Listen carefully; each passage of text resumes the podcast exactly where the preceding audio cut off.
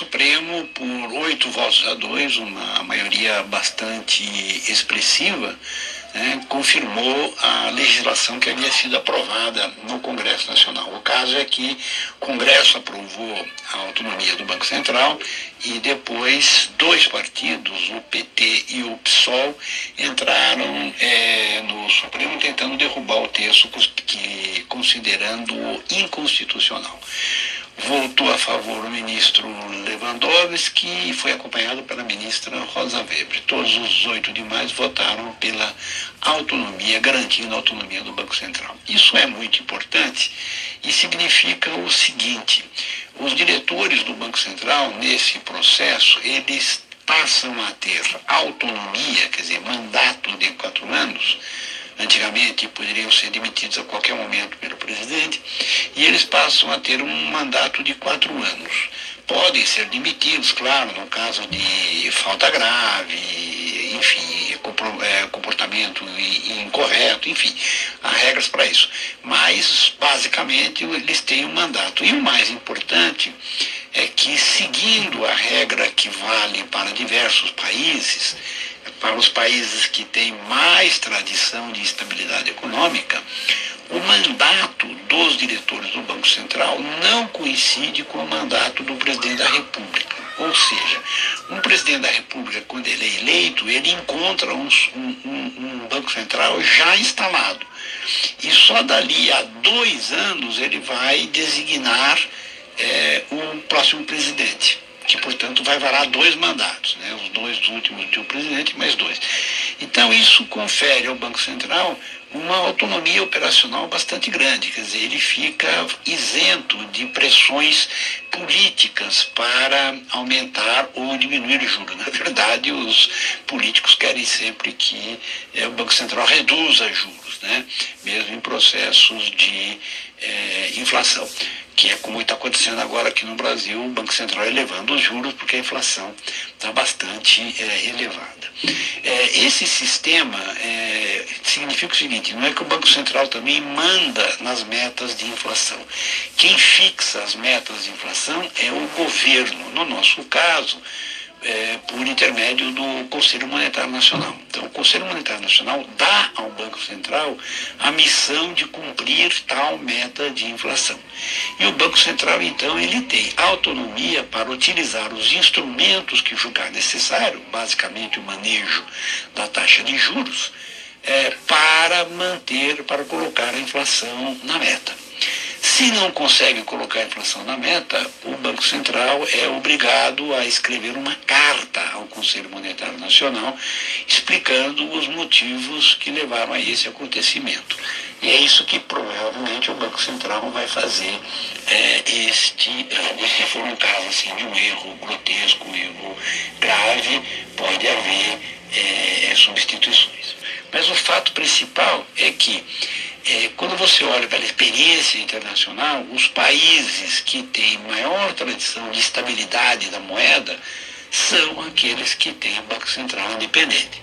É o caso da, dos países da União Europeia, é o caso dos Estados Unidos, é o caso da Inglaterra, é, Canadá, Israel é, são tradicionalmente países que têm é, bancos centrais independentes, com algumas é, circunstâncias ainda. Por exemplo, é, o Banco Central da Inglaterra, o governo da Inglaterra, quando precisou designar um novo presidente do Banco Central, fez uma espécie assim de uma seleção internacional.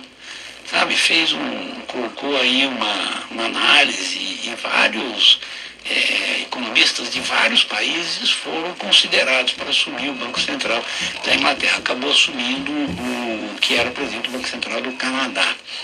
O Banco Central de Israel, a mesma coisa, ele faz uma espécie assim de concorrência internacional para escolher o presidente do seu Banco Central. Já escolheu um norte-americano, por exemplo, para a presidência do Banco Central e assim por diante. Então, o Banco Central fica um órgão estritamente técnico é, que cumpre, veja só, é, não é que ele faz o que quer, ele faz o que o governo determina, que é, é cumprir uma determinada meta é, de inflação e conseguir é, o, o maior crescimento possível com a menor taxa de inflação possível. Essa é a tarefa é, do Banco Central. E ficou bom, o texto a maioria expressiva do Supremo dá mais tranquilidade a essa legislação.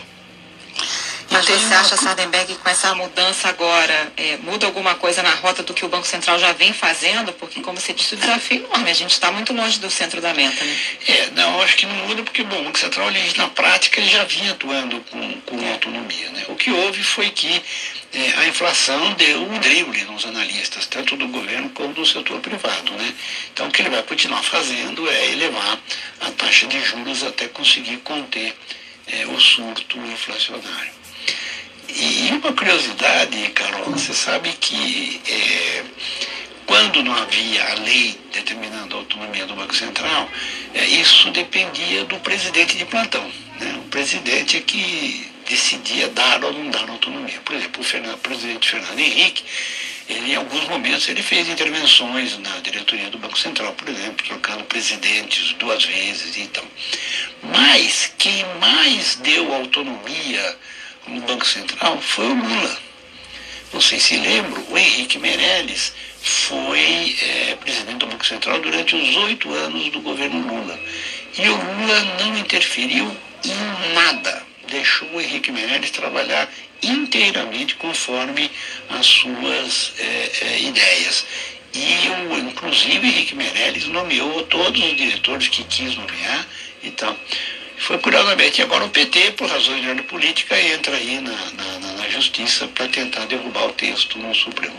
Mas perdeu. Acho que foi melhor para o país assim. Não que resolva tudo, né? porque o próprio Banco Central, nos seus comunicados, ele informa que não pode lutar sozinho contra a inflação. Se o governo é perdulário, se as contas públicas estão estremeladas, se a taxa de juros que os investidores exigem do governo brasileiro é muito alta e tal, aí a tarefa do Banco Central fica bem difícil. Né?